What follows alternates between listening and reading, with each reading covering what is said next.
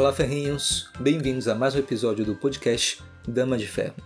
Meu nome é Gustavo Querino e o cuidado e a saúde não são monopólios do Estado ou dos altos moralistas, mas de todo aquele que tem autonomia e um desejo livre e responsável de salvar o outro.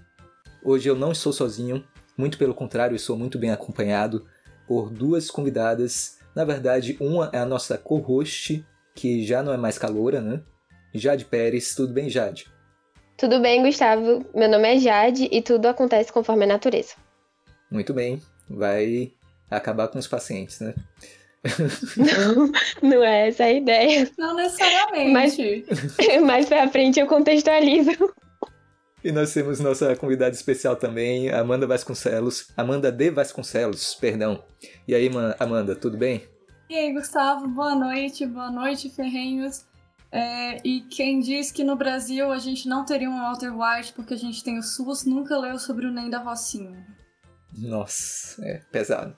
Ah, mas o Walter White nem é tão, tão ruim assim, né? Assim, na primeira temporada eu até consigo argumentar isso, mas ele vai escalando um pouquinho, né? Eu acho que. Para os nossos valores está lá dentro, né? Olha, eu acho que não. Eu acho que. Eu acho que tem uma linha aí entre fabricar metanfetamina e sair matando inocentes por causa disso, mas. Isso sou só eu. Ah, é efeito colateral. Ela que é veterana do Lacefel Brasil, já foi coordenadora estadual, regional, on-board, foi estudante do ano em 2020. Ela já deu diversas aulas nos webinários, inclusive eu fiz o seu curso de Organização e Produtividade. E ela também atualmente é voluntária pelo La Sofia Brasil, também estudante de medicina na UFMG e tem muito conhecimento para nos passar hoje sobre sua experiência nessa área, os diversos problemas e, quem sabe, talvez a gente possa propor alguma solução para os diversos problemas da saúde do Brasil, né? quase esquecendo, um, também escreve no seu blog O Prontuário. Ai, desculpa. É que eu pausei um pouco o blog, eu tô pensando em começar a produzir um conteúdo mais no Instagram e tal. Tanto porque eu percebi que tem uma resposta melhor, quanto porque eu tô no sétimo período, a faculdade não dá trégua. Fazer o blog dá mais trabalho do que fazer posts curtos. Mas o blog é muito bom, porque eu li aquele aquela resenha de vinte e poucos livros, resenhas breves, né, que você fez. E é bom porque eu já li alguns livros e a gente vai discutindo e, e concordando. Se quiser chamar para trocar ideia, é só. Você tem meu número. Eu vou fingir que a gente não conversou antes, tudo bem, Amanda? Sim, tudo bem comigo. E com você, Gustavo? E com você, Jade? Tudo bom. para quem chegou correndo aqui e ainda não leu o nosso título do episódio, nós vamos conversar com a Amanda sobre medicina, carreira, os infinitos problemas que a saúde enfrenta no Brasil e quem sabe a gente vai propor algumas possíveis soluções. A gente vai muito mais bater, né, do que propor soluções, por mais que seja esse o lema do, do Lacefel Brasil.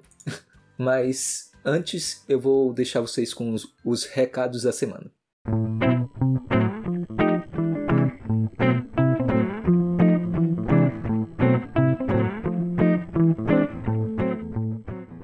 Olá, ferrinhos! Bem-vindos aos recados semanais do Clube Damas de Ferro. Hoje, nós estamos em clima de festa porque estamos perto do fim de nossos estudos do livro Origens do Totalitarismo, da Hannah Arendt. Mas também estamos com saudades dessa leitura maravilhosa que compartilhamos com vocês todos esses meses. Mas um fim também, é um novo começo, com a nova leitura que logo logo nós vamos anunciar. Para saber em primeira mão dessa e de todas as nossas novidades que estão para sair, siga c. Damas de Ferro em todas as redes sociais. Acesse nosso site com textos semanais sobre diversos temas da liberdade e não esqueça de compartilhar nosso conteúdo que você gostou. Por hoje é só e aproveitem o episódio.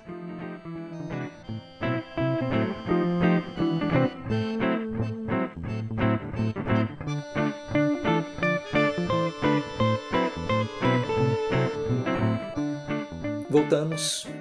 E hoje eu queria saber primeiro, Amanda, como é que foi que você conheceu as ideias liberais? Como é que. Bem, eu não conheço muito bem Minas Gerais, mas que eu saiba, essa tradição veio mais do Tiradentes. E olhe lá, não sei, de libertação. Como é que você conheceu isso lá em Minas?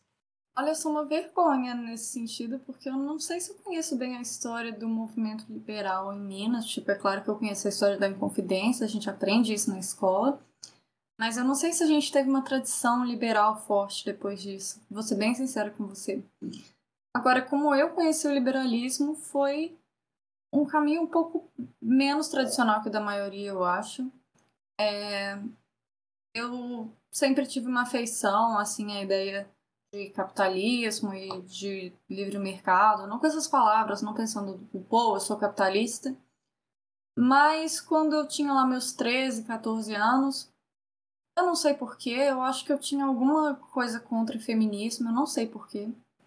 Até que eu comecei a assistir o conteúdo de feministas, de pessoas que se diziam feministas, eu falei: não, peraí, eu acredito nisso sim, nessa história de homens e mulheres deveriam ter direitos iguais. E aí eu comecei a me aprofundar mais naquilo. E, assim, o movimento feminista brasileiro na época, me aprofundar assim na internet, né? Na época tinha uma rixa muito forte entre feministas radicais e feministas liberais. E as radicais diziam muito que o feminismo liberal é feminismo de iniciante, que é defender libertação sexual e que na verdade não tem nada disso, e que o patriarcado oprime as mulheres e que sem capitalismo você não consegue que sem acabar com o capitalismo você não consegue acabar com a opressão contra as mulheres. Eu fiquei tipo, eu não quero ser iniciante, mas eu não concordo com isso. Eu não acho que o problema seja do capitalismo. Aí eu vi aquelas páginas que eram tipo jovens de direita. Eu lembro que tinha umas jovens de direita e umas jovens de esquerda. As jovens de direita ficava toda hora falando: não, livre mercado bacana, mas ah, ha, ha, ha, gay viadinho. Aí a página dos jovens de esquerda era assim: não, a gente tem que estatizar tudo. Só que você pode ser gay. E eu ficava, cara, não dá pra ser gay e ter livre mercado. Tipo, Cadê a contradição? Não entendi. Eu li na Wikipedia que existe uma coisa chamada libertarianismo que defendia que sim, pode ter as duas coisas. Eu fiquei, ah, deve ser estranho. Até que apareceu num dos grupos de feminismo que eu tava uma menina que se dizia feminista libertária. E aí ela falava, gente, feminismo liberal não é nada disso que vocês estão falando, não é coisa de iniciante, é uma vertente que na verdade remonta a sufragistas e não sei o que, não sei o que. E eu fiquei, mas uai, Estranho aí é estranho. Trem estranho. Eu comecei a investigar mais aquilo e eu comecei a me, me identificar. Peraí, não, para empoderar as mulheres, as mulheres têm que ter carreira. Para empoderar as mulheres, as mulheres têm que ter liberdade sobre as próprias escolhas. E aí, do feminismo liberal ou libertário, eu parti para o liberalismo. Comecei a perceber que o problema das escolhas individuais e da riqueza não é só das mulheres, é de todos os indivíduos do mundo. Interessante essa jornada, né? Acho que foi a primeira vez que a gente já teve convidados que já tinham essa predisposição, esse não preconceito com as ideias de mercado, etc., mas que depois foi para uma pauta social e que queria conciliar essas pautas com o livre mercado é algo realmente novo disse que não era tão tradicional. Eu, eu ia comentar, né, que a gente acaba sendo atraído por essa, por essa ideia, né, de, de igualdade entre os gêneros. Isso não é uma coisa assim que aconteceu só com ela, acontece com muitas, com muitas mulheres, né? E, e de fato, é, hoje acho que esse debate na internet ainda é muito forte. É, tanto a questão da igualdade como a questão essa que ela comentou, né? Do feminismo liberal e esse mais radical, que ainda tem esse conflito e hoje tem alguns, algum, algumas pessoas que até comentam, né, a questão do próprio feminismo radical ser transfóbico, mas enfim, é, essas pautas elas acabaram evoluindo por outro caminho, né? Acho que na sua época já não era, na época que você começou a estudar sobre isso, já não, essas pautas nem deviam ser levantadas, né? Elas eram, só que era uma coisa como se tivesse uma terceira via, que era tipo feminismo interseccional, uhum. que eu nunca entendi direito qual era a proposta, e eu acho que ninguém usa esse termo hoje em dia. Se alguém usar, uhum. mil perdões, mas que parecia ser tipo, não, a gente é a favor das mulheres, contra o capitalismo, mas a gente inclui mulheres trans e as radicais. É... Assim, efetivamente, o feminismo radical eu tenho quase certeza que ele nega que, que mulheres trans possam ser mulheres, porque ele estabelece como aquela coisa da Simone de Beauvoir, de não nasce mulher, torna-se mulher. Que o ser mulher é passar pela opressão que as mulheres sofrem e que como as mulheres trans sofreram outra opressão, elas seriam uma categoria à parte. Mas aí, assim, uhum. eu não sei se isso estaria tanto na pauta de hoje, Embora lá nos Estados Unidos eu sei que a comunidade trans tem uma controvérsia bem forte com a galera que eles chamam de transmedicalista. O transmedicalismo, é. teoricamente, seria a posição de que só é trans de verdade quem recebe um diagnóstico médico e quer passar por hormonização e procedimento. Quem faz terapia, né? Hormonal, Sim. essas coisas. Interessante. Inclusive, esse tema é tão grande que a gente poderia até marcar um dia algum episódio sobre feminismo liberal, né? Na medicina, Amanda, você também já desde sempre soube que essa seria a sua vocação, que você acredita, não sei nem se você acredita em algum tipo de vocação, trabalho, profissão. Cara, eu vou te dizer que a minha experiência na medicina me faz acreditar bastante, porque assim, eu me sinto exausta na medicina. Eu sinto que a UFMG tá sugando pedaço da minha alma a cada dia. Só que no fim do dia eu falo, é isso mesmo que eu quero. Não, é, é isso aí. Acho que, que assim, o currículo médico no Brasil é extremamente defasado e que dava para o UFMG sugar partes diferentes da minha alma, talvez sugar até menos, mas assim. eu não me vejo fazendo outra coisa hoje em dia. Ah, até me vejo. Eu não acho que eu poderia ser feliz só na medicina. Mas a medicina é o que realmente faz o olhinho brilhar, sabe? Dá... É, é especial. Mas não, eu não, não achei que eu fosse estar sempre nessa rota. Quando eu comecei a me interessar por saúde, era mais uma vibe de ajudar os outros, e foi quando eu percebi que as pessoas gostavam de desabafar comigo, de me falar os problemas delas. E aí eu achei que eu poderia gostar de ser psicóloga. E aí eu fiquei, ah, mas será que eu vou ser psicóloga ou psiquiatra? E eu ficava, não quero ser psiquiatra, porque psiquiatra é médico e o médico ele tem uma visão diferente. Eu não quero ter essa visão, a minha visão é outra. Vários motivos me fizeram escolher a medicina e assim, eu acho que eu fiz a escolha certa, porque o viés todo que a medicina tem de compreender a experiência humana é uma coisa que, assim, que eu me identifico muito, e assim, eu me identifico muito porque eu acho que é o viés que tem um respaldo maior, né? Eu não. Eu busco muito a verdade, e eu acho que a medicina, que o caminho da medicina está me aproximando mais dela. É, pelo jeito você também conseguiria fazer filosofia tranquilamente, né? Em busca da verdade. Deus me livre. Não, assim, eu busco a verdade, só que assim, é aquela coisa, também não vamos exagerar, né? não precisamos fazer um curso, né? Mas é bom porque nossa vida também não é somente profissão. Você disse que a gente. Mas a gente fica muito nichado de. Ah, eu vou fazer essa faculdade, então toda a minha vida vai se voltar em torno disso. Mas na verdade nossa vida é uma pluralidade, né? Exatamente. Pois é, eu não sei se a Jade observa isso também, já que a Jade também é estudante né, da medicina. Mas eu vejo muito os estudantes da medicina, o quanto que eles ficam fissurados, sabe? Em medicina, medicina, medicina. Eu acho que é o começo do curso é até pior. É, você chega na fila do bandejão e o pessoal não tá falando, ah, é, você viu o jogo do Galo esse fim de semana? É sempre, ah, nossa, a prova de anatopato tava terrível. Assim, a prova de anatopato na UFMG é terrível mesmo, é traumática, mas pô, o jogo do Galo é bom, vamos assistir também, sabe? Vamos é, diversificar. Acho que no final, da, no final das contas a gente fica meio monotemático, né? Acaba que toma muito nossa. conta da vida, assim, até. Quantidade de horas que, que a gente acaba dedicando a isso, aí vira todo o universo começa a girar em torno é, da faculdade, do curso, embora seja apaixonante, é exaustivo, né? Sim, é muito exaustivo. Eu não estou muito por dentro desse meio, acho que você, tanto você quanto a Jade vai saber responder essa pergunta, que é a relação é, quanto à diversidade de pensamento na área de saúde. porque eu ouço muito que o curso de medicina, ele, por não ser tão acessível assim, tanto na questão do Enem, porque a pessoa tem que estudar muito, quanto nas faculdades particulares, que sempre é muito caro, é, ele é muito elitista, né? O que vai restringir o pensamento dos médicos e dos estudantes a um pensamento assim de manutenção do status, do status quo.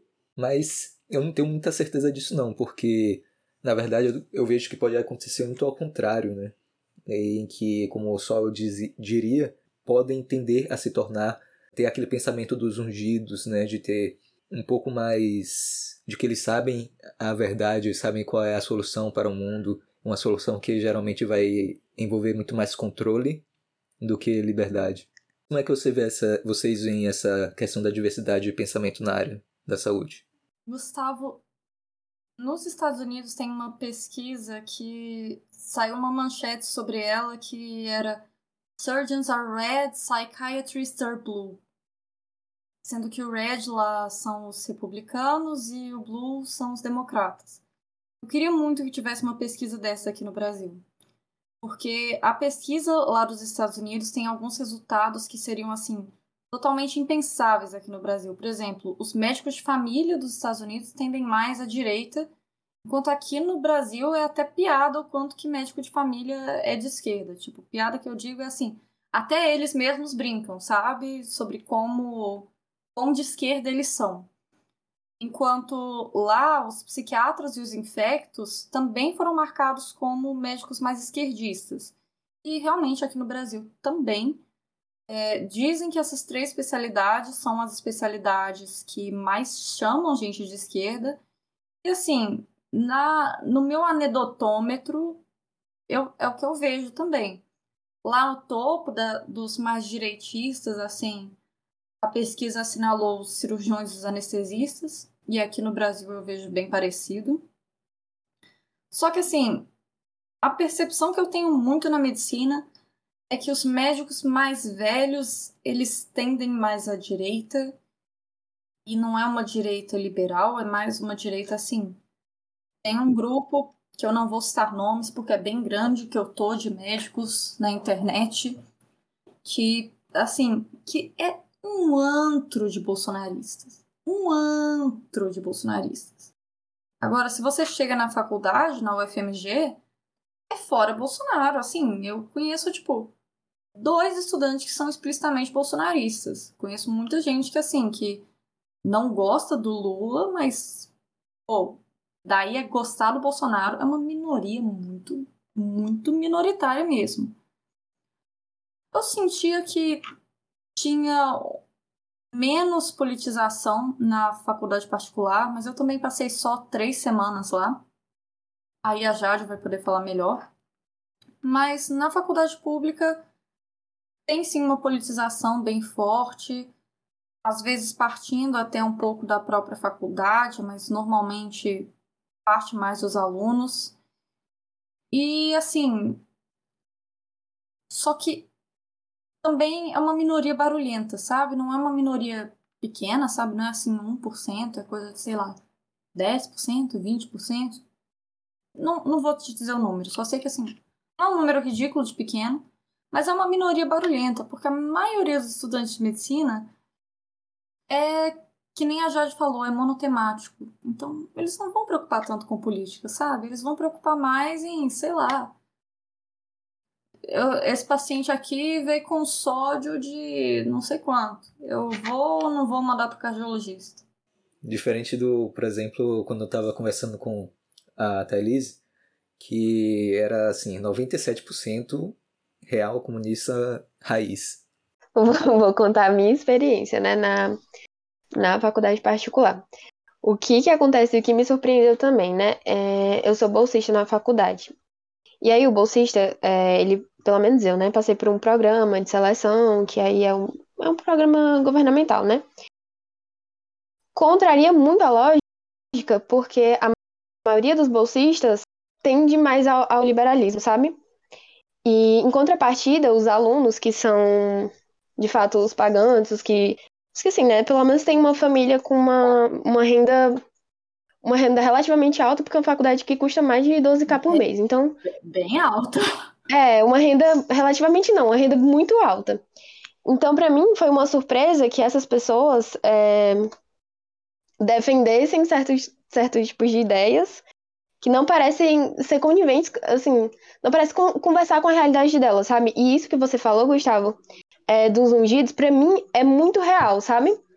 E aí já, é, assim, acontece algumas discussões em salas de porque a gente tem algumas matérias que são meio eu não sei se você teve na sua faculdade, a gente tem habilidades humanísticas, e aí nessa matéria a gente acaba entrando um pouco nesses assuntos, né, nessas, nessas pautas. E aí, é, nesse momento, algumas opiniões aparecem, né? Assim, no dia a dia, muito pouco. Mas nesse momento, algumas opiniões surgem e aí você vai conhecendo um pouco mais das pessoas.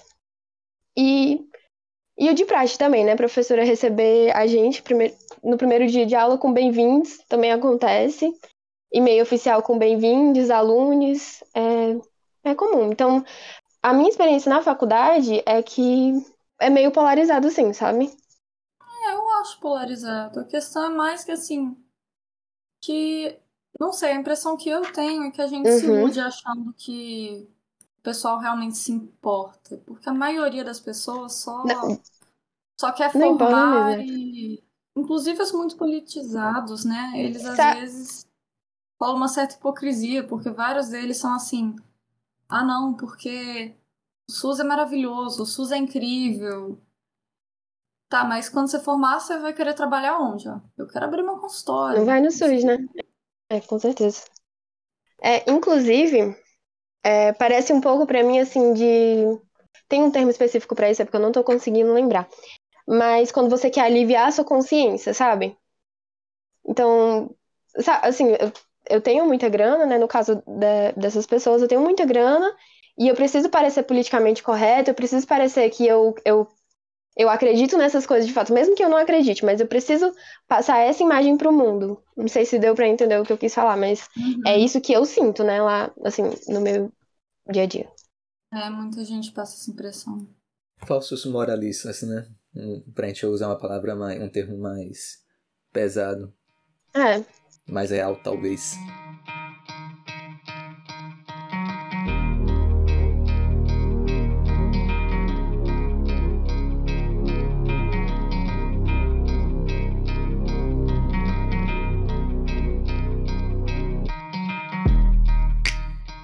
Eu também estava é, lendo uns artigos para conhecer mais sobre o tema, para gravar esse podcast também.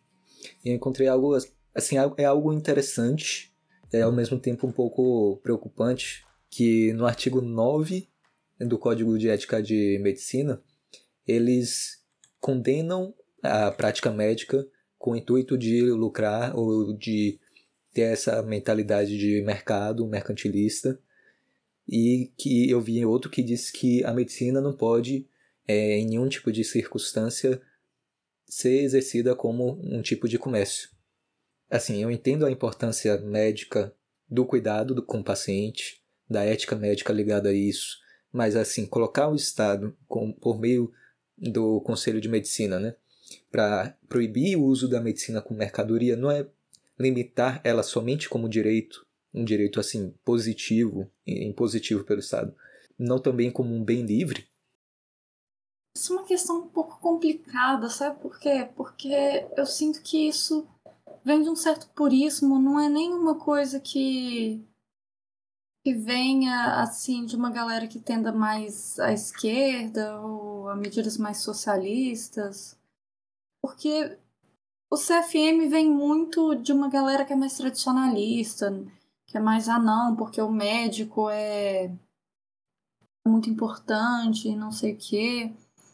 E essas mesmas pessoas que falam que ah, porque a medicina ela não pode ser comercial, ela não pode ser mercantilizada, são as pessoas que querem um piso de 14 mil para o médico.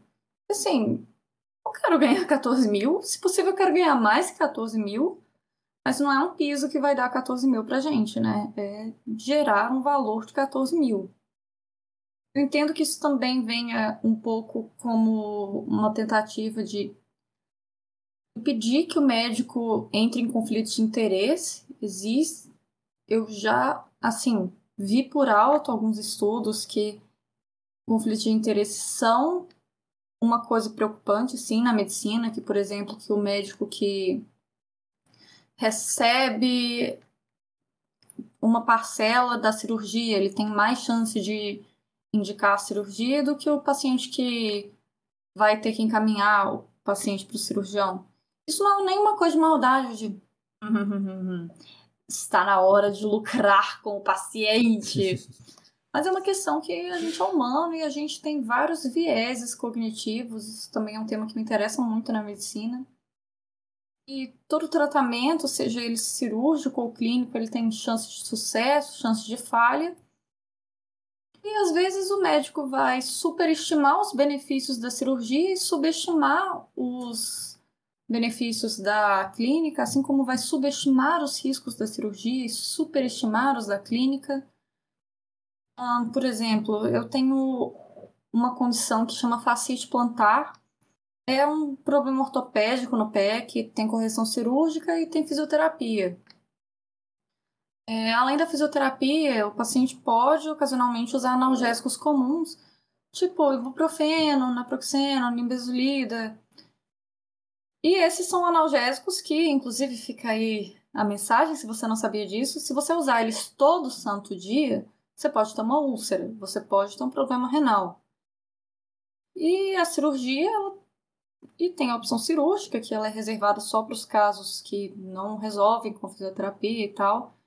Mas se eu for um médico que realiza cirurgia, eu vou ver vários pacientes que melhoraram com essa cirurgia.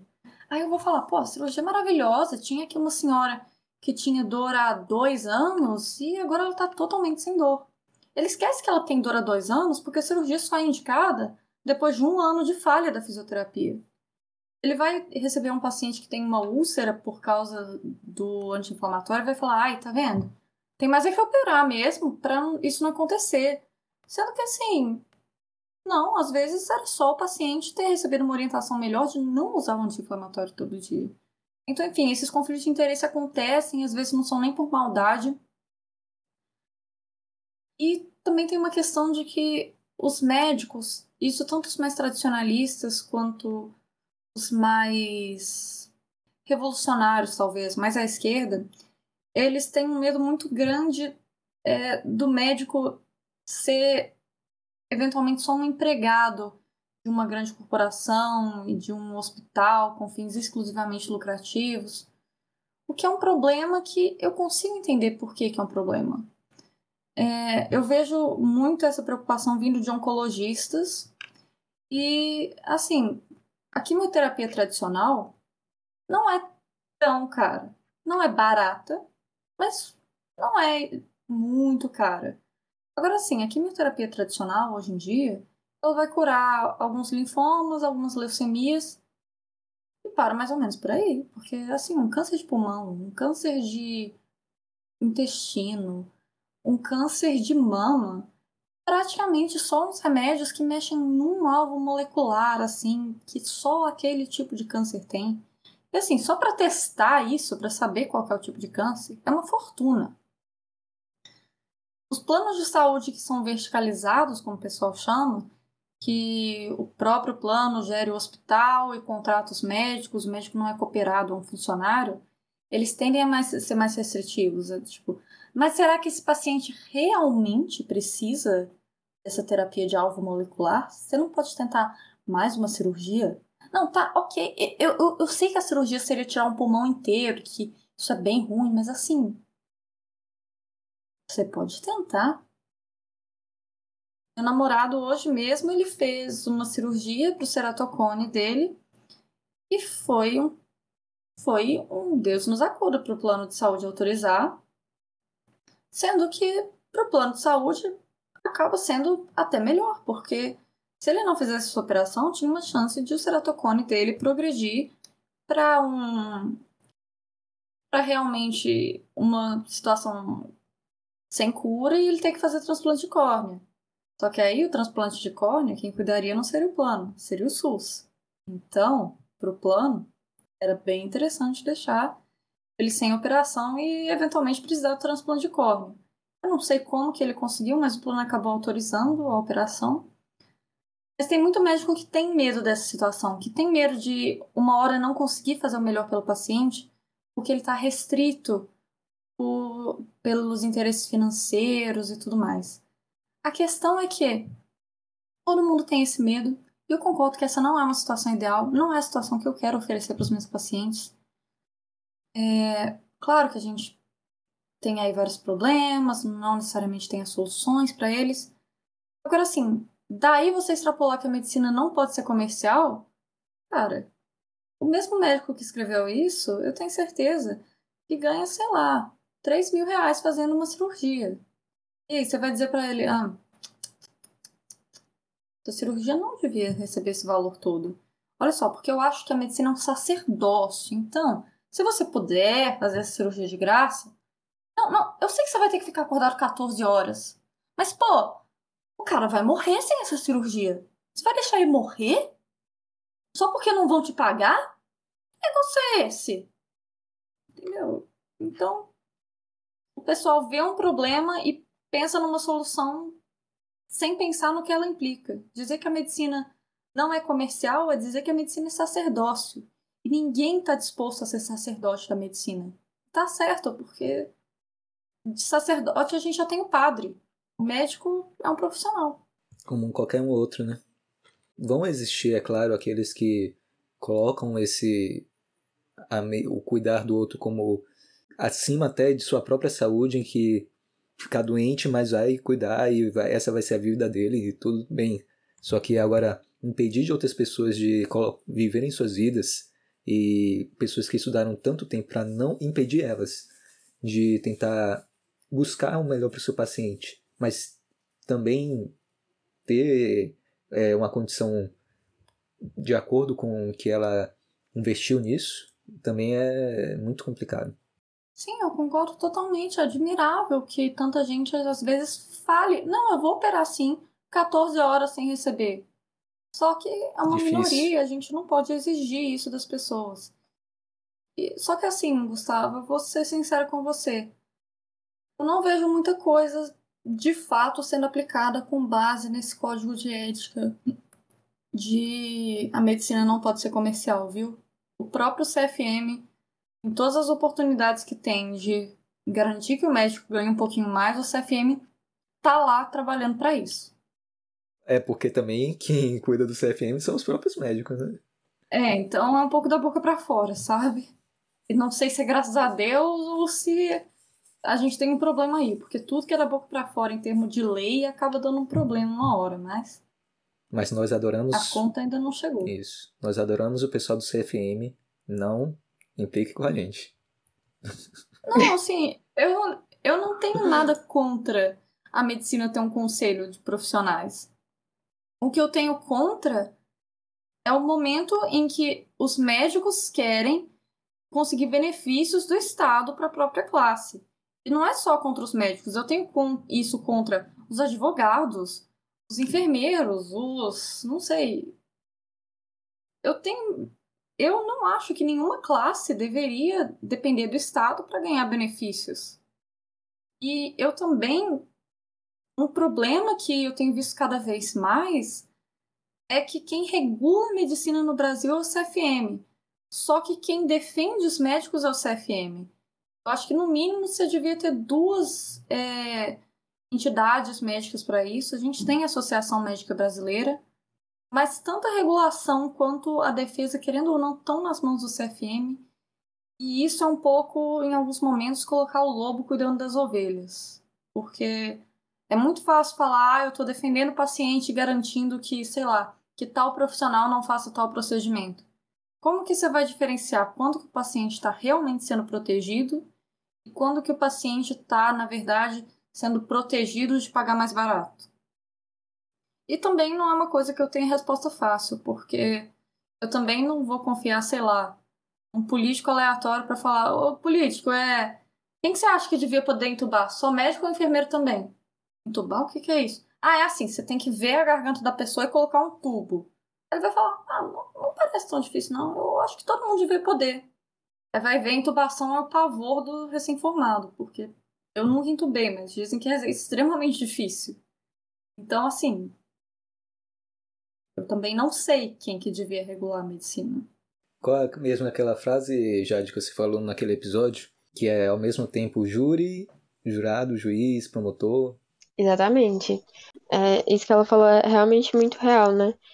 Em relação que você tinha comentado, né, desse conflito de, de éticas, acho que um exemplo muito claro, né, é o aumento da, das cesáreas, né, das, das cirurgias cesáreas, justamente por causa disso, né, e, e existem sempre dois pontos, né, um deles é que o médico fica horas no parto normal e recebe muito menos do que é, ele receberia em 40 minutos fazendo uma cesárea, né?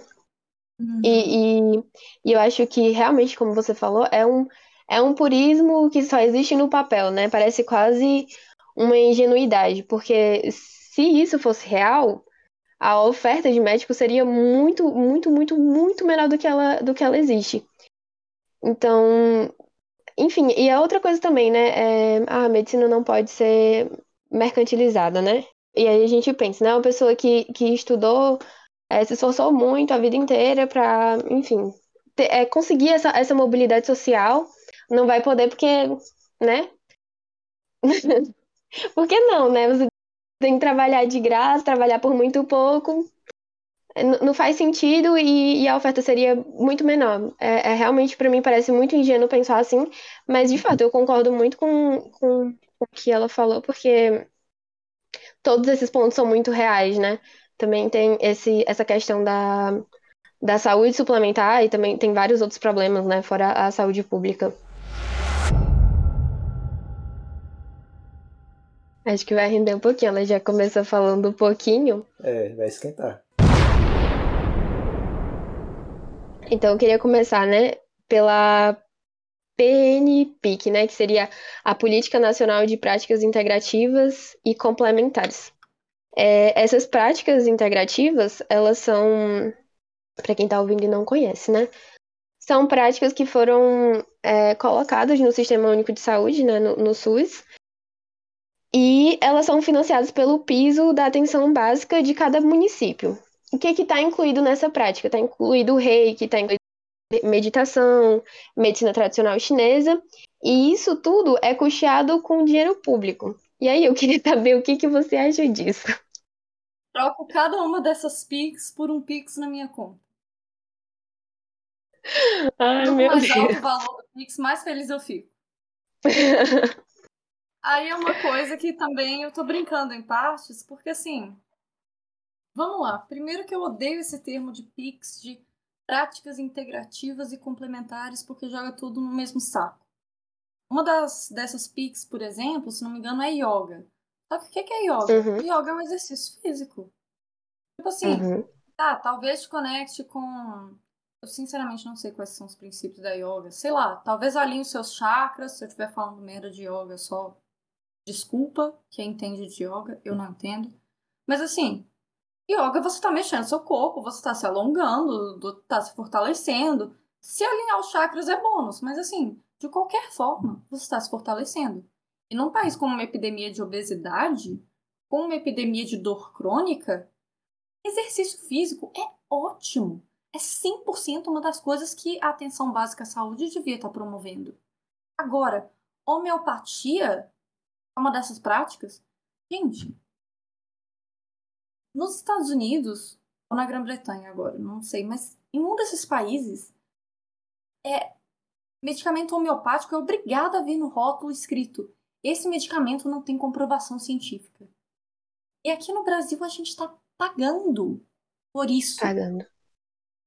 O preço pode não ser tão alto, e de fato, eu não creio que seja tão alto. Mas assim, a gente tem paciente que sofre infarto e não consegue fazer a cirurgia de revascularização do miocárdio, que é o músculo do coração que morre no infarto.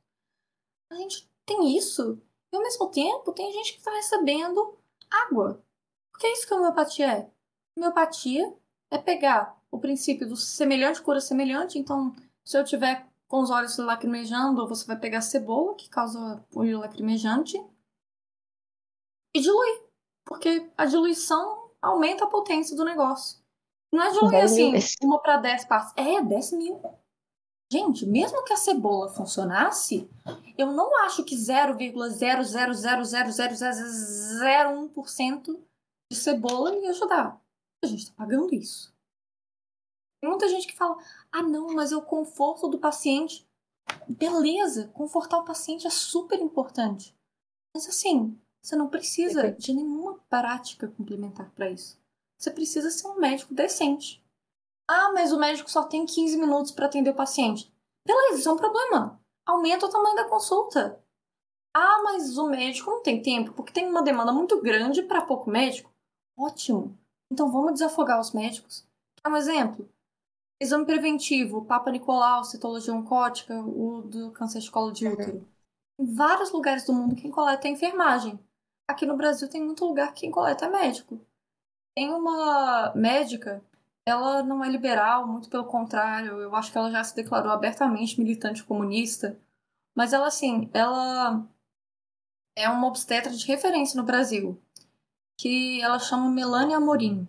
Ela tem também, ela tem um blog, um post de blog de, já de que ela compilou indicações que ela já ouviu de cesárea, que eram umas coisas assim, estapafúrdias, uhum. claramente vieram de um médico que não estava afim de oferecer parto normal. Mas assim, uhum. ela reclama muito que ela recebe na maternidade de referência da cidade dela, Campina Grande, é, encaminhamentos de pacientes para ela coletar o preventivo. Gente, eu tenho 21 anos e no meu sexto período de faculdade eu coletei preventivo de umas cinco ou seis mulheres. E você tá mandando isso para uma das médicas mais especializadas do país? É óbvio que não o médico sentido. não vai ter tempo.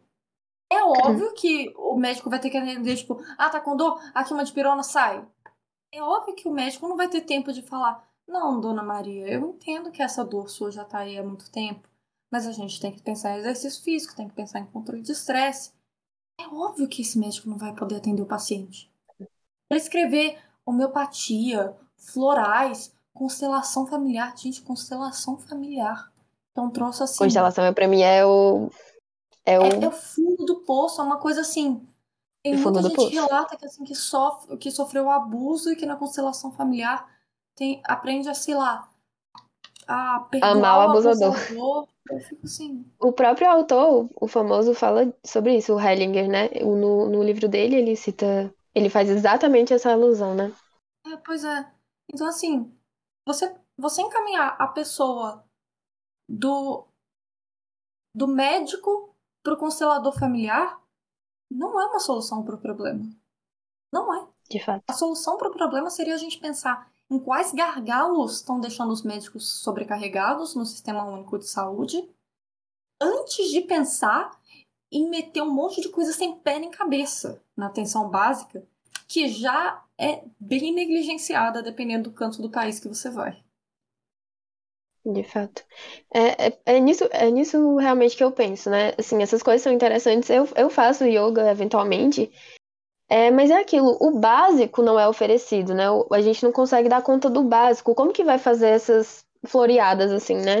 E, e nesse caso, no, no caso da constelação e da própria homeopatia, é, perde o sentido, né, do, do, do cuidado. Não sei, para mim parece um tiro no escuro, né? até mesmo parece que é um grupo é, selecionado de pessoas que fizeram algum tipo de pressão, que são pessoas uhum. dessa área, que são homeopatas. Ah, mas isso não e tem aí eles pegaram. Isso não tenha dúvida. Se vocês postarem um corte desses, um corte de eu xingando o Pix, vai aparecer um monte de gente falando: ah, mas você não conhece a verdade de homeopatia, porque é muito mais do que você está falando. Beleza, tem um cara chamado Edzard Ernst, ele é um homeopata treinado, que ele fez uma revisão sistemática de revisões sistemáticas de homeopatia, não encontrou benefício nenhum. Argumenta com isso e aí a gente conversa. A gente vai passar esse corte. Engajamento.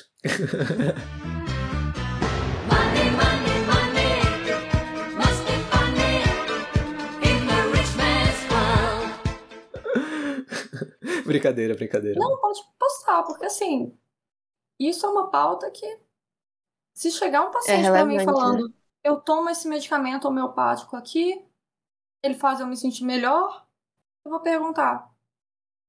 Se for um paciente que às vezes tem uma condição socioeconômica baixa, aí ok, talvez eu tente ver, mas será que a gente não pode pensar numa outra opção? Porque esses medicamentos são caros. Eles são caros ainda por cima.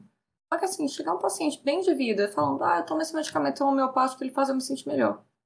Quem sabe?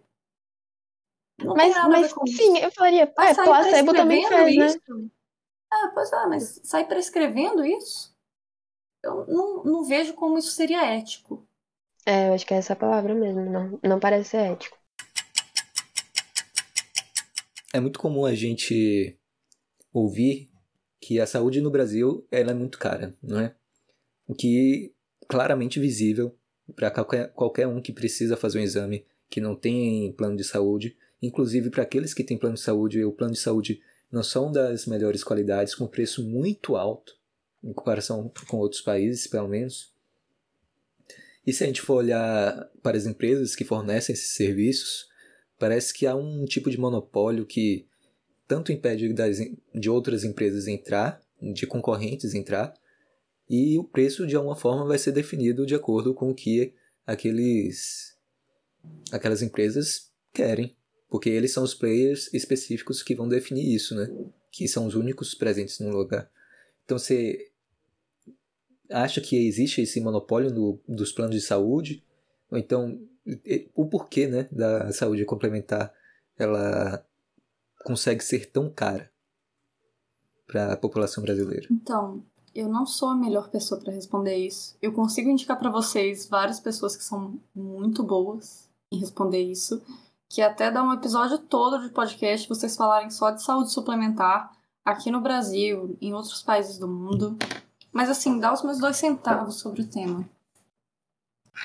Aqui no Brasil, no mundo inteiro, na verdade, a medicina, a saúde sempre é uma das áreas mais reguladas. Tem um lado que faz sentido, afinal, se é para o governo se meter em alguma coisa, a saúde é uma coisa que tem um potencial muito grande de gerar externalidade, é uma coisa que pode ficar muito cara para o governo, então, assim, faz algum sentido. Só que aqui no, no Brasil, em outros lugares do mundo também, todas essas regulações acabam dificultando que entre um player novo no mercado, né? Porque assim, vou dar um exemplo. Qualquer plano de saúde ele tem que atender o rol todo da ANS. E o rol da ANS tem umas coisas muito, muito surreais, cara. Tem umas coisas caras e que nem todo mundo não fazem sentido para todo mundo. Por exemplo, é, todos os planos têm que cobrir obstetrícia. Eles não cobrem tudo da obstetrícia. Anestesista, por exemplo, se não me engano, o plano não é obrigado a, a fornecer. Mas assim, você, Gustavo, não sei se você tem plano de saúde, mas você, homem, paga obstetrícia. E não é tipo assim, ah, se minha esposa não tiver plano, então ela vai usufruir da obstetrícia por mim. Beleza é, pague um, leve dois. Não, não é assim que funciona. Você está financiando a obstetrícia das outras mulheres do seu plano. E assim, você vai virar e falar: pô, mas sem os homens, como que a gente financiaria a obstetrícia? Então, provavelmente o plano ia ficar mais caro para as mulheres. Existe uma chance. Mas assim, ia ficar mais caro nisso, porque a gente ia ter que financiar a obstetrícia mas também poderia ficar mais barato porque, sei lá, porque as mulheres têm menos doença coronariana, por exemplo. Então, você pode ter um, um valor mais baixo para as mulheres a partir de uma certa idade, porque elas têm uma chance menor de ter um infarto. Enquanto os homens têm uma chance maior, e um infarto envolve vários, vários procedimentos para recuperação, etc. O plano pode fazer todos esses cálculos, Algumas variações de preço, algumas discriminações de preço, se não me engano, já são permitidas no Brasil, mas não muitas. É complicado falar em discriminação de preço para plano de saúde. Eu entendo você ter limitações para isso. Porque pensa, por exemplo, é, quão caro ficaria o plano de uma pessoa, de uma criança que nasce com uma doença genética rara? Quão caro que fica o plano de um idoso que tem um câncer crônico. Sim, isso existe. É uma das maiores maravilhas da oncologia que tem alguns cânceres que a gente não consegue extirpar, mas a gente consegue dar medicações caríssimas que deixam a pessoa ter uma expectativa de vida normal. Ela tem que tomar para a vida toda. E aí, como é que você faz com essas pessoas? Esses são problemas. Eu realmente, eu não estou dizendo que a gente tem que abandonar essas crianças. Se, se você deu o azar de nascer com distrofia muscular, é uma pena. Teve câncer, problema seu. Eu não estou dizendo que seja isso que a gente deve fazer. Seria desumano e eu não pretendo defender isso. Só que eu tenho dificuldade em achar que a solução seja você ter um rol obrigatório da ANS, você ter todo mundo que pagar o mesmo plano que cobre várias e várias e várias coisas. E aí você ter várias pessoas que poderiam às vezes pagar um plano mais básico, cobrindo menos coisas, e elas na real acabam tendo acesso a plano nenhum. É o sacrifício da maioria pela minoria, né? Por mais que essa minoria importe também. Sim, ela importa, e eu acho que é muito importante a gente pensar soluções para ela.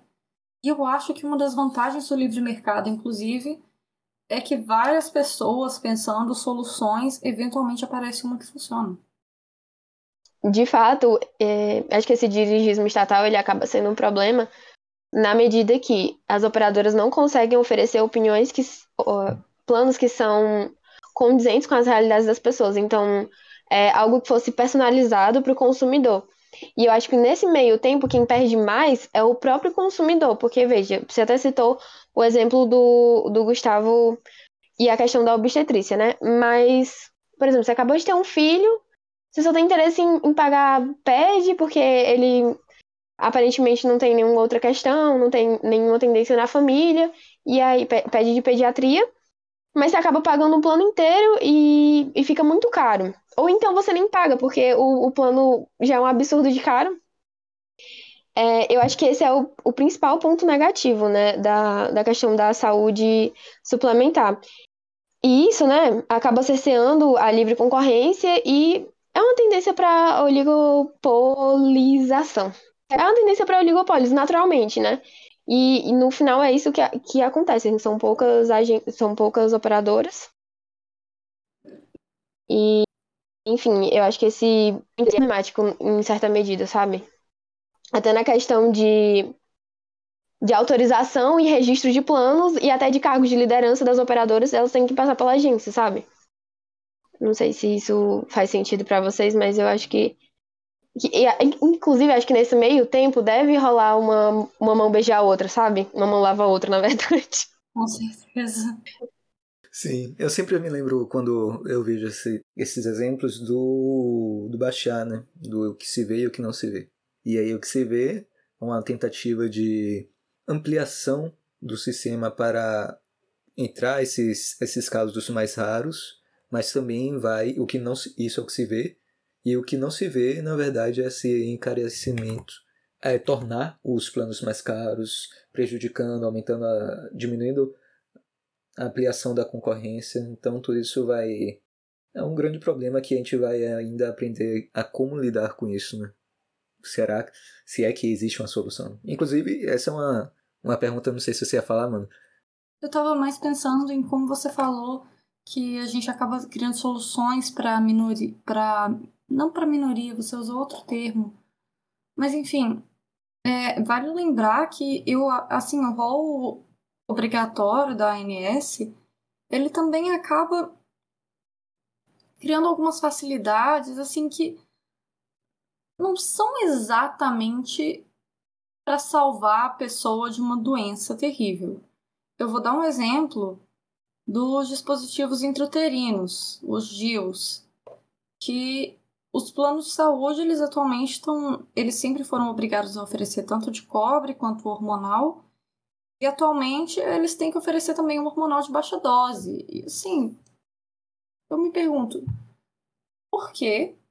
Assim, eu me beneficiei disso, por exemplo. Eu coloquei um de hormonal de baixa dose, porque eu não tenho nenhuma necessidade da dose maior, então uma dose menor é dose mínima efetiva. Vamos sempre trabalhar com isso na medicina. Mas assim, eu não consigo pensar nenhuma mulher que fosse ter contraindicação a dose alta, mas pudesse usar a dose baixa. Então, o plano de saúde está basicamente financiando uma conveniência. E para quê? Assim, é bacana, eu não tô dizendo que tá ruim, mas eu com certeza gostaria de um plano que desse essas duas opções, se eu tivesse, sei lá, para mim mesma, porque atualmente quem paga meu plano são meus pais, graças a, graças a Deus. A gente tem essa condição aqui na família. Se eu, quando eu tiver meus filhos, assim, eu, se Deus quiser, eu vou pagar um plano incrível para eles, mas assim, tem necessidade. A gente realmente precisava que o plano estivesse financiando coisas convenientes. Coisas necessárias, ok, mas convenientes. Já fazendo gancho com, com o que a gente estava falando de precariedade, ok, a gente apresentou alguns problemas, a gente apresentou pequenas soluções assim, mas existe algum tipo de é, alguns tipos de solução, porque não existe uma fórmula mágica, né? Mas alguns tipos de soluções para precariedade da saúde no Brasil, tanto pública quanto privada, mas colocando esse amplo espectro aí. Cara, eu vejo um futuro meio triste para a saúde do Brasil nos próximos anos, porque assim, foi muito expandido o número de faculdades de medicina, com uma clara intenção de formar médicos para irem para o interior e trabalhar em áreas subservidas, sendo que várias dessas áreas eu a, a população tá nelas é até meio artificial, tipo assim, não foi não foram as pessoas que espontaneamente foram para aquelas cidades, foi o governo que falou: gente, é, é, é a gente precisa aumentar o país, é, por favor, mudem para lá, para lá. E aí agora as cidades estão subservidas em alguns, algumas áreas, a saúde sendo uma delas. Mas eu não, tô nem dizendo que tem que restringir a quantidade de faculdade de medicina, não é isso que eu tô dizendo.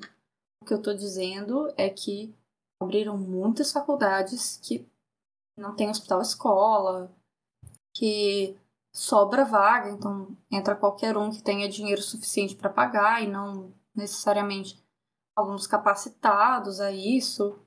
Então, assim. Só que essa pessoa ela não quer formar para ir para o interior e trabalhar na atenção básica. Essa pessoa quer trabalhar para ficar rica. E aí agora a gente está tendo aí uma explosão bem grande de charlatães. Você encontra vários no Instagram que eles vão pegar aqui, eles vão pegar uma tabela periódica na hora de solicitar exame para você, pegar todos os metais que eles nunca ouviram o nome, dosar no seu sangue, e no final você vai sair com alguma receita totalmente bizarra de 40 suplementos. Eu tenho um amigo Desculpa, que já saiu com uma receita de 40 suplementos, eu não tô brincando, eram literalmente 40 e ele achou incrível, achou o médico super cuidadoso. Fiquei. O nome é medicina molecular que eles chamam? Não, é ortomolecular, né? Uhum. Ortomolecular. É, e aí, assim.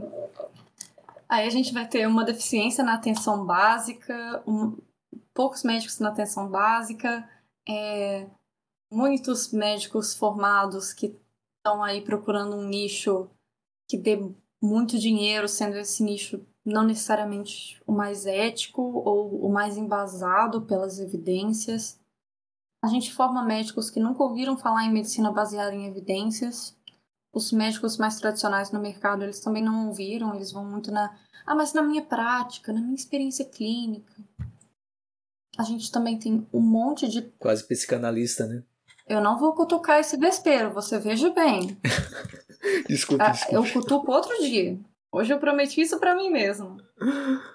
E você também vai eh, tem uma sobra de vários outros profissionais da saúde, várias profissões, enfermeiros, fisioterapeutas, dentistas.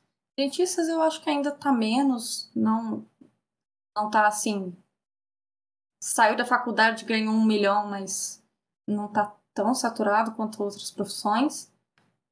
Essas pessoas, várias delas podiam estar suprindo várias demandas atenção básica no Brasil é muito negligenciada e se a gente quiser que ela pare de ser negligenciada, não tem para onde ir, sabe? A gente tem que é, encontrar quais lacunas que podem ser preenchidas por outros profissionais que não os médicos. Isso eu não falo em questão de hierarquia, tipo, ah, vamos deixar o facinho pro enfermeiro e a gente, que é médico incrível, cuida do mais difícil. Claro que não é isso. Mas são competências que a medicina monopolizou sem uma necessidade e quem que, quem que tá beneficiando disso? Às vezes só o médico, às vezes não é o paciente. A gente tem isso aí. A gente tem um SUS que atende bem muitas coisas. Eu não vou dizer assim, o SUS é horrível. O SUS é muito bom em várias coisas. Vacinação no Brasil é um negócio assim exemplar. controle de HIV no Brasil é assim realmente exemplar também. O SUS também abarca áreas como a vigilância sanitária. Claro que a gente ia ter vigilância sanitária se não tivesse SUS, mas assim, a vigilância sanitária está fazendo um bom trabalho. É, atenção básica em vários lugares do país ela falha, mas em grandes cidades tem muita gente aí que está sendo bem atendida. Então assim, não vamos jogar a água uhum. fora com o bebê uhum. junto. Só que Oncologia é uma lacuna muito grande do SUS. É, psiquiatria é uma área, assim, eu tenho acompanhado um ambulatório de esquizofrenia e tem umas coisas que eu olho e tenho vontade de chorar, que assim, que a medicação não está não tá disponível pelo SUS, às vezes o paciente não tem acesso. Tem muito paciente que precisa de cirurgias e espera anos então, assim, eu sinceramente não, não sei exatamente como que a gente vai solucionar isso. A gente precisa de mais médicos, só que a gente precisa de mais médicos bons. E eu não sei se aqui no Brasil a gente está formando. Estou me esforçando para no futuro ser uma médica boa, mas nem sempre a gente está formando. A gente precisa de mais enfermeiros, de mais fisioterapeutas, terapeutas ocupacionais, nutricionistas bons. Eu vejo vários profissionais dessas áreas reclamando da formação nelas também. A gente precisa que a atenção básica inclua mais esses profissionais, porque tem aí uma deficiência deles. A gente precisa prevenir mais do que remediar, porque o Brasil é um país que as pessoas sofrem muito de doenças crônicas, que às vezes podiam ser prevenidas com mais exercício físico, uma alimentação mais saudável, esse básico. Só que aí a gente volta no crucial, que é o Brasil é um país pobre. Não adianta eu virar e falar, não, mas obesidade está relacionada com diabetes, vamos prevenir a obesidade, vamos comer frutas e verduras e fazer exercício. Cara, a pessoa está saindo de casa às 5 horas da manhã para chegar às 8 horas da noite. Que horas que ela vai fazer exercício? Frutinha, vegetal, ok. Dá para comprar com orçamento familiar, mas você não vai se sustentar só disso. Então, como, como que você vai comprar a carne? Seu lanchinho no meio do dia é muito mais barato você comprar uma barrinha de cereal do que você fazer uma saladinha de frutas. Até porque a saladinha de frutas te custa o pouco tempo livre que te sobrou. Então, assim, enquanto a gente não for um país rico, enquanto a gente não for um país se desenvolve, tem a indústria contratando as pessoas, que as pessoas estão mudando de vida, a gente vai sofrer com um monte de problemas de saúde de país pobre mesmo quando a gente for país rico, se a gente um dia chegar nesse ponto, a saúde também não se resolve magicamente, só se olhar para os Estados Unidos, que a epidemia de obesidade é até bem pior. Então, assim, melhorar a saúde é uma tarefa que não cabe só aos médicos, cabe à população toda. O monopólio da saúde na mão dos médicos prejudica a população toda. Os médicos precisam ser excelentes no que fazem, porque é de médicos excelentes que a nossa população precisa. E eu não sei como que a gente pode fazer isso. Mas a nossa distribuição de médicos e de profissionais de saúde não pode ser só nas capitais. E aí eu acho que o jeito talvez seja desenvolver as cidades do interior, porque a cidade do interior que tem, sei lá, mil habitantes, tem mil habitantes porque ninguém quer morar lá. Se ninguém quer morar lá, tem algum motivo. Às vezes, eu nem tô dizendo assim que se sua cidade é pequena, ela é ruim, não é isso. Mas às vezes é uma cidade muito rural e nem todo mundo quer viver numa zona muito rural. Então, assim, eu não sei o que a gente faz. O que já também é outro problema, porque eu moro no interior e é o que a gente aprende, pelo menos na parte de sociologia rural, sim, existe isso. Mas o que a gente aprende é dentro do desenvolvimento sustentável das cidades no interior, a gente não pode haver um tipo de modernização no interior. A gente não pode haver um desenvolvimento das cidades, é uma ampliação dos produtos, dos bens e serviços. A gente tem que ter uma ampliação somente dos serviços assistenciais. E isso, eu estou falando sério, é isso que a gente aprende. Então acho difícil realmente disso ir para frente. Sim, cara, todo médico vai querer morar numa cidade sem comércio. É tipo, é o sonho. É o sonho. Boa sorte com isso. é o sonho deles. Eu devo conhecer, assim, duas pessoas que olham e falam: Não, eu realmente quero viver na roça, plantando e colhendo do nascim. Assim, a gente precisa das pessoas que plantam e colhem, mas a gente precisa da infraestrutura para essas pessoas. Perfeito.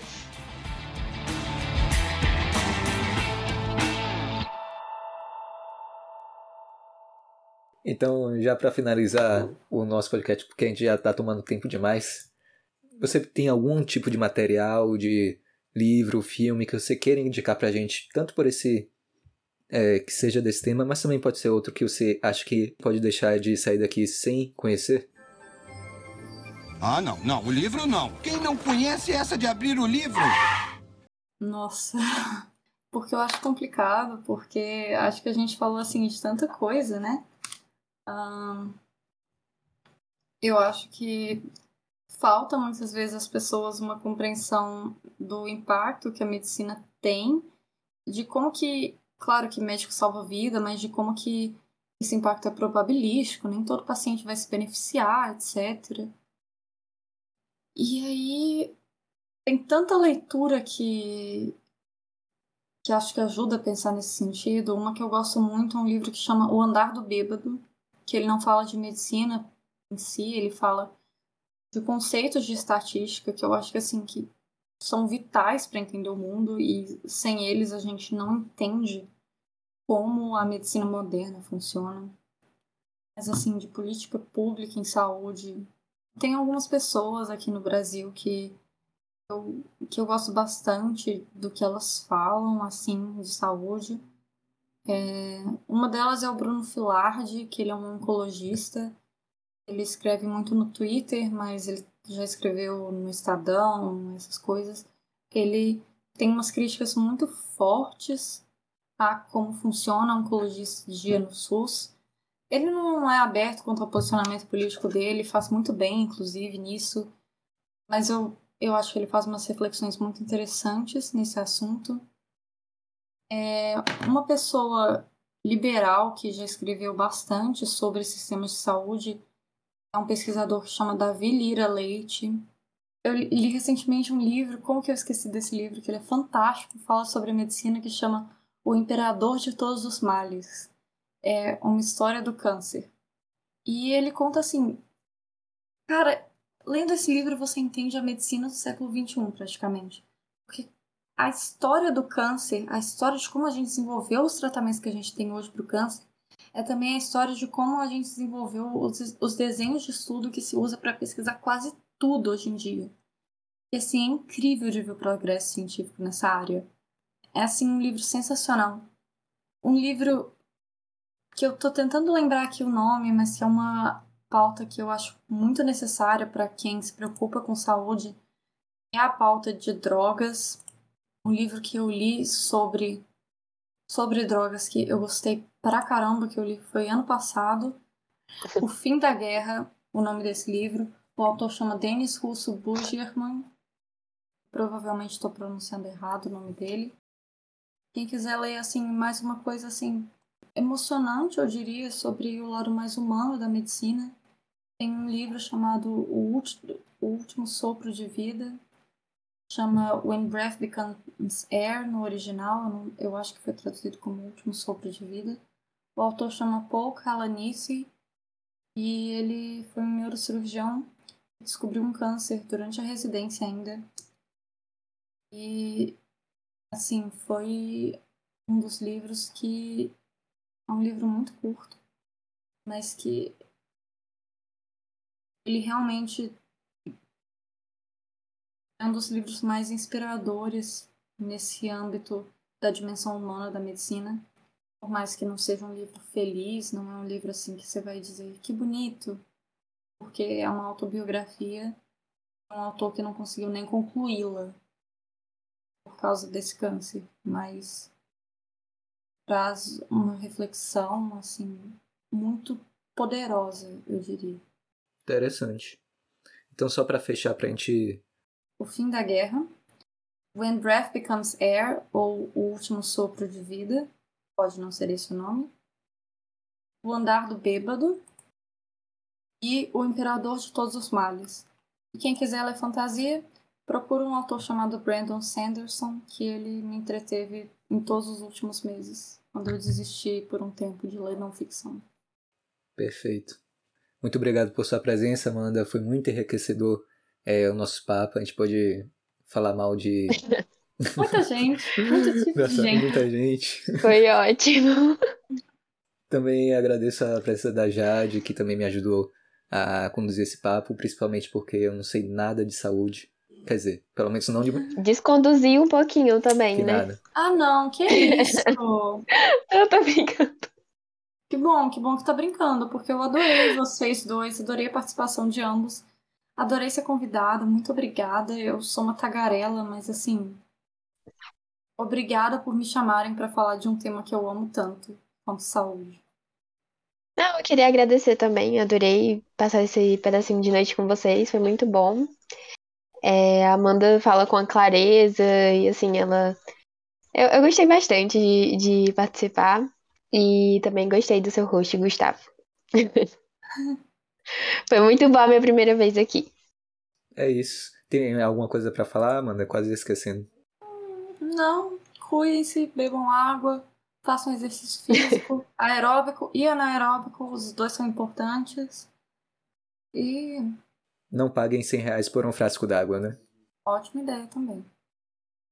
Água só até 5 reais. Tchau para quem ficou e assista os nossos episódios. Sigam a Amanda, quase esquecendo. Sigam a Amanda nas redes sociais. Quais são as suas redes sociais, Amanda? Ah, atualmente eu tweeto muito pouco, mas eu tenho Twitter, arroba VasconcelosBR. Meu Vasconcelos é com dois L's. E o Instagram é Amanda de Vasconcelos. Eu tô querendo postar mais no Instagram, algum conteúdo mais relacionado à saúde. A tentar opinar um pouco mais, só que também pisando com cuidado, porque no meu Instagram tem muita gente que é da comunidade mais médica e assim. é, não antagonizar é importante, porque são pessoas que realmente inspiram muito na saúde e não vou queimar meu filme com elas chegando. Oi, bom dia, você conhece o projeto do Ancapistão? Mas. eu gosto. Eu tô pensando em postar bastante coisa sobre medicina baseada em evidências, só que para leigos. O que disso pode afetar na sua vida? Por exemplo, você sabia que o Novembro Azul, na verdade, é uma grande farsa que você praticamente e que muito poucos homens precisam fazer rastreio para câncer de próstata? É isso mesmo que você quer dizer? Foi isso Pois mesmo é. que eu vi? A maioria dos homens não precisa rastrear câncer de próstata. Se você descobrir um câncer de próstata, a maioria dos cânceres são tão lentos que você morre de outra coisa e o câncer estava lá. É claro, vão ter homens com mutações genéticas específicas, históricos familiares, etc., que vão se beneficiar do rastreio, mas para a população em geral, é maior a chance de você passar por uma cirurgia e ter uma complicação do que de você ser salvo por descobrir um câncer de próstata aleatoriamente assim. Claro, se der sintoma, procure o médico, mas não vá no médico falando, doutor, será que eu tenho? Eu quero começar a traduzir essas coisas pro público leigo no meu Instagram. Perfeito. Muito obrigado, Amanda. E até a próxima. Tchau. Até. Tchau, tchau. Tchau, tchau. Tchau, gente.